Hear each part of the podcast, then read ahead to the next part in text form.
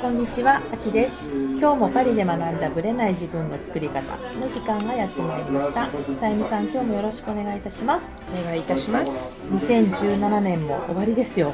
とうもとうねあと数日でう。終わってしまいます、あっという間にまはいた1年が終わろうとしてますが、はいたまたまね、ちょっと今日お話をしている中で出てきたことを、じゃあせっかくだからトピックで取り上げようってことになったんですが、センスっていう言葉をね、はい、あのまあ、人によってはもうセンスがあるから私がね社会人の時に聞いた言葉はセンスは努力を超えられないっていう言葉を聞いたことがあってそうなんですか？そうあの言われてて、いもうセンスがある人はどんな努力した人にも勝てないっていうところを聞いて、うん。そっかと思った記憶があるんですよ。それ自分の上司が言ってたんですけども、えでそうかと思えばやっぱりほら後天的にすっごい努力を重ねて、うん。一流になっていく人もいるじゃないですか。ですよね、うん。だからちょっとこのねセンス、まあ、特にねセンスっていろんなセンスがあると思うんですけど、はい。まあ、イメージ的に分かりやすいのが美的センスとかその辺も含まれてると思うのでね。このセンスってさゆみさんはどう思っていらっしゃいますかね？私はねあのまた以前の,、うん。あのさんのインタビューで、はいはいエリさんのね、うん。インタビューで、あの彼女がおっしゃってたことがあって、えっと知うん。と育ちと憧れの部分ってあると思うんですよ、人間ってその3つで構成されてると彼女はおっしゃってましたけれども、それでね、私いかようにも変われると思うんですよ、うん。ねやっぱり生まれ持ったセンスとか、育ってきた中でこう培ってくるねたセンスっていうのも、うんその部分は若い頃がはほとんどそれだと思うんです、うんだけどだんだん年を取ってくると、その憧れ自分がどうなりたいかどう生きたいかとかって思ってきた中で自分で努力してあのか習得したセンスっていうものもねすごく大きい部分を占めてくると思うんですよ。私はあのセンスっていうのは磨けると思います。後天的なそうですね。環境によってうんうんすごくあの変わってくると思います。うん。まあ、確かに私も例えば審美眼とか何でもいいんですけど、やっぱその分野に意識をどれだけ持ってるかとか、うその分野に知識をどれだけ、まあ、養っているかとか、ええ。そういうとこから始まるので、うん。最初から持っていなくっても、磨かれていくことは絶対あると思うんありですよますよね。自分がその部分に常にこう注目しているとそういった部分の情報ってすごく気になってね,、そうですよね。いっぱい入ってきますよね。入そうなるとどんどんどんどんこう知識もあの積まれていくと思うし、自分なりのセンスっていうのが、あうん。これはいいな嫌だなとか、好きじゃないとかいろいろとこう自分なりのうん。感性っていうのができてくると思うんですよ、それがセンスっていうところになってくると思うんですよね。意識的にじゃあ自分がセンスを磨きたいと思った時に、意識的にそれを磨くためにえ何をしたらいいですかね、えそうですね。例えば、例えばファッションだったら、うん。えっとあるブランドのなんて言うんでしょうモデルさん、うん。このモデルさんが好きだなと思ったら彼女の生活とか、うん。ファッションとか全部調べてみるとかね。そういったバックグラウンドと、うん。そのそのなぜ彼女がそのブランドのモデルにあのキャンペーンのモデルに抜擢されてたか、うんされたかとかね、そういったモデあのブランドの背景も調べてみるとか、うん。かなり徹底して。うん。いろいろ調べてみるといいと思うんですよ。好きって思った。でなんか惹かれた。ね。そう惹かれたものにうん。ついて調べる、じゃあその、えー、と徹底的に調べるのは、結構こうもうどっからでもいいんだ、何でもいいと思う、あと街の中でそのブランドのバッグとかね、うんお洋服とか着てる人をじーっとカフェに座って調べてみる、うんうんうんうん。見てみるとかどういう人が持ってるかとかあの、まあ、本当に360度、こう目を向けてみる、ね、それは大事ですよ、うん、と思いますよ。なんかよくほら本物をよく見てないと、あの偽物がわからないなんかその、偽物ばっかり見てると本物はわからないから、うん本物だけを見なさいっていうそういう審美眼っていうのあるじゃないですか。もありますよね。だから、いいものだけをいっぱい見ようっていうのはあるのかなっていうのはありますけどね。うんなんかねあのやっぱりそれも育ちの部分で小さい頃からいいものを見せるっていうのも、まあ、ありますようんうんね。うんそうするとこう本物偽物っていうのをなんとなくこう見分ける目っていうのはうんうんうんできてくるうんうんっていうのもあると思うんですけども、でもね本物ばっかり選んでられない時もあるんです。そのあたりはやっぱりユーモアを加えて、あえてチープうんなうん。ものをうん。どう生かすかみたいな。センそそこがセンスになってくると思うんですよ。だからね私やっぱ聞いて思ったのは、いいものばっかりやってればうん。いいわけじゃなくて、そう。いいものと悪いものを両方悪いものって言い方ちょっとしちゃいけないけども例えばファッションだったらそのハイエンドの方からこう、まあ、そのプチプラのものまで知った上で、うんうまくね。そう。私特にファッションに関してはハイエンドのブランドばっかり着てるとダサくなると思う。ん。です、わかる。同じブランドで固めたりぬとかするとね。抜け感がなくてダサくなるの、うんうんだからあえて本当にプチプラブランドを入れた方が若々しさが出る、うん。うん今の空気が出てくる感じが、うん。トレンドを追ってる感じのありますもんね、うんうん。プチプラはね。あんまりにも全身こうハイエンドで固めすぎると、うんうんとね、うん、なんか若々しさがない、なるほどね。まあそうかもしれないですよね。そのあたりは私は特に若い方の場合はうまくミックスして着た方がすごくおしゃれな感じはうん。すだからると思う。センスはいいものだけを着てや使ってればいいんじゃなくて、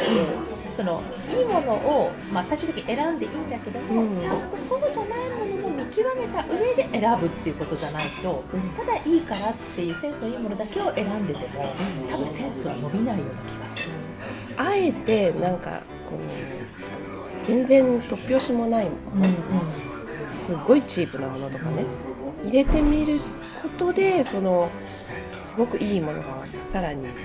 生えてくるとかね。そういったことも、ある。あると思います。ちょっとねセンスの磨き方っていうところをちょっと意識しながら、参考にしていただけたらなと思います。それでは本編スタートです。はいそれでは本編です。まあ、質問というか、まあ、トピックなんですけどちょっとそういう軽い質問が来たのでまずじゃあこの質問をさゆみさんの方から読んでいただけますか？はい、自分を認めてあげるトレーニングを知りたいです。アファメーションをしているだけでも違うのでしょうか？という質問です。まあ、アファメーションとかっていうのは例えばポジティブな、ね、自分のことを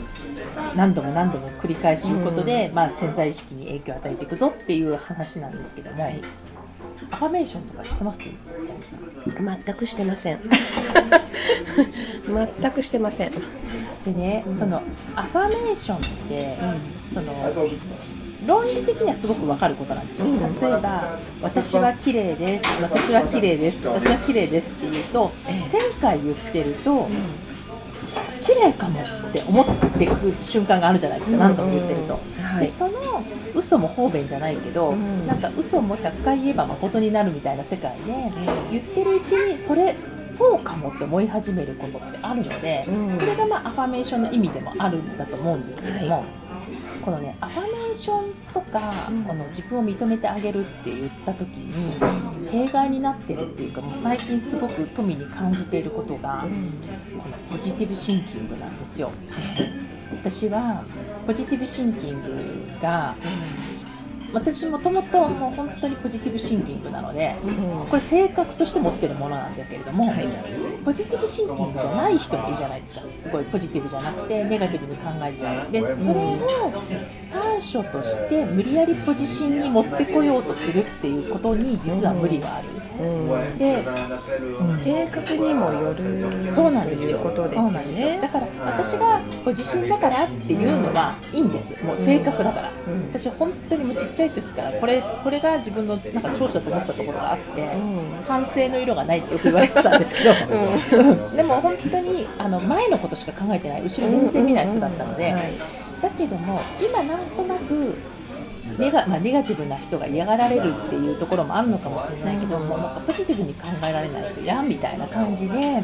こう自分の考え方をポジティブにポジティブに持ってこようとしてえ余計引っ張られて苦しんでる人がすごく多い。ポジシン疲れ、うん婚活疲れじゃなくてポジシン疲れみたいな。もともと持ってない性格なのに、うん。あえてそういうそう。ね無理しちゃってる。無理しちゃってるっていうことですだねから私はポジティブシンキングはいいものだと思ってなくて、うん。一番いいのはその自分を認めてあげるっていうことなんだけども、うん。もうネガティブな自分とポジティブな自分を両方複合させることだと思うんですよ。うん。だって多分100%ポジティブで100%ネガティブな人っていなくて多分男性ホルモンと女性ホルモンだと思うんだけども、えーと同じで女性にも男性ホルモンちょっと入ってるじゃないですかありますよね。で男性にも女性ホルモンってあるわけでそのバランスがちょっとどっちが多いかだけの世界なんですよ。はい。だから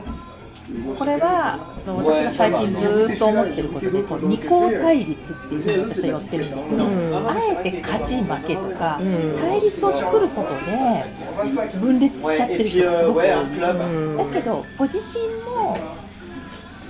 別に悪いところもいっぱいあるし、ん。ネガティブな人が悪いことばっかりだけでもないしそうですね。ポジティブな自分とネガティブな自分をまあそのなんていうの複合した感じで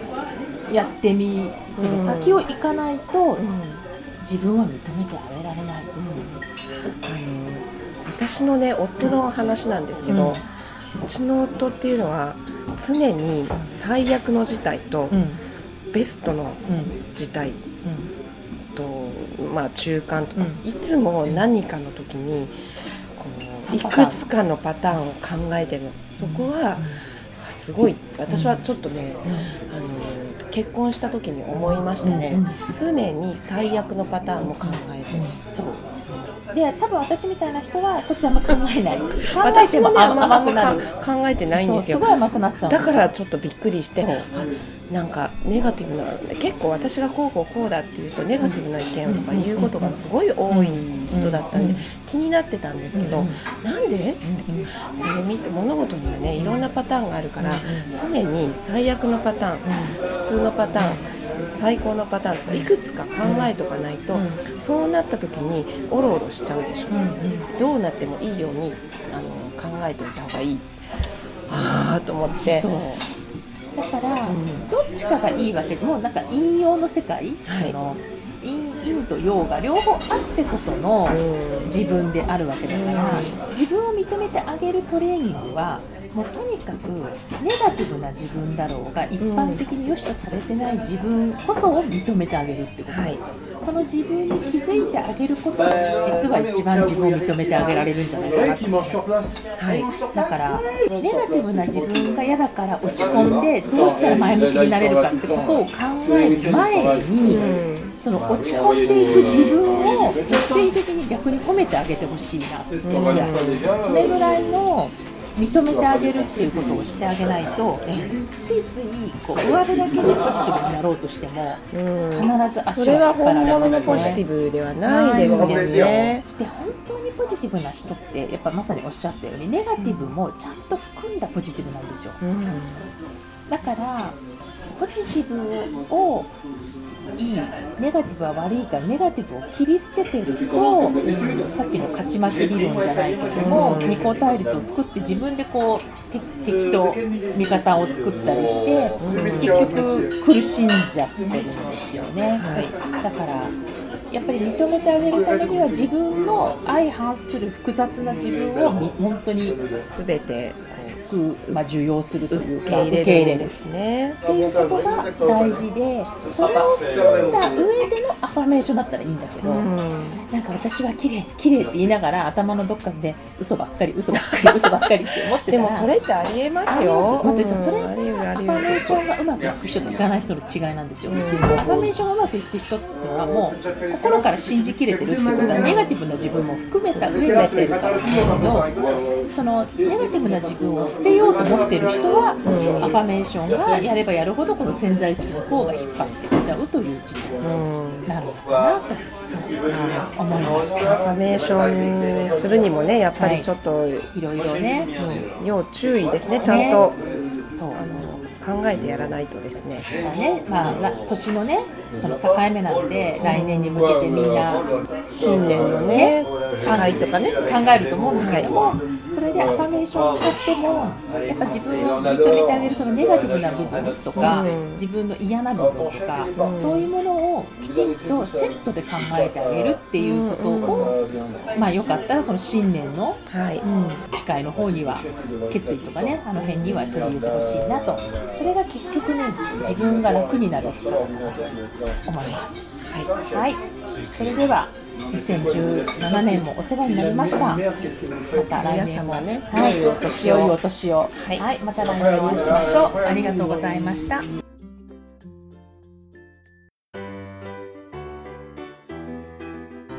この番組は毎週金曜日をめどにお届けしています。確実にお届けするための方法として iTunes や Podcast のアプリの購読ボタンを押せば自動的に配信されますのでぜひ購読するのボタンを押してください。また皆様からの質問や感想をお待ちしています。オフィシャルサイトはパリプロジェクトで検索していただきお問い合わせから質問や感想をぜひ送ってください。オフィシャルサイトから LINE アットやメールレターで有益な情報をお届けしているのでこちらもぜひ登録してくださいねまた次回もパリで学んだブレない自分の作り方をお楽しみに秋でした。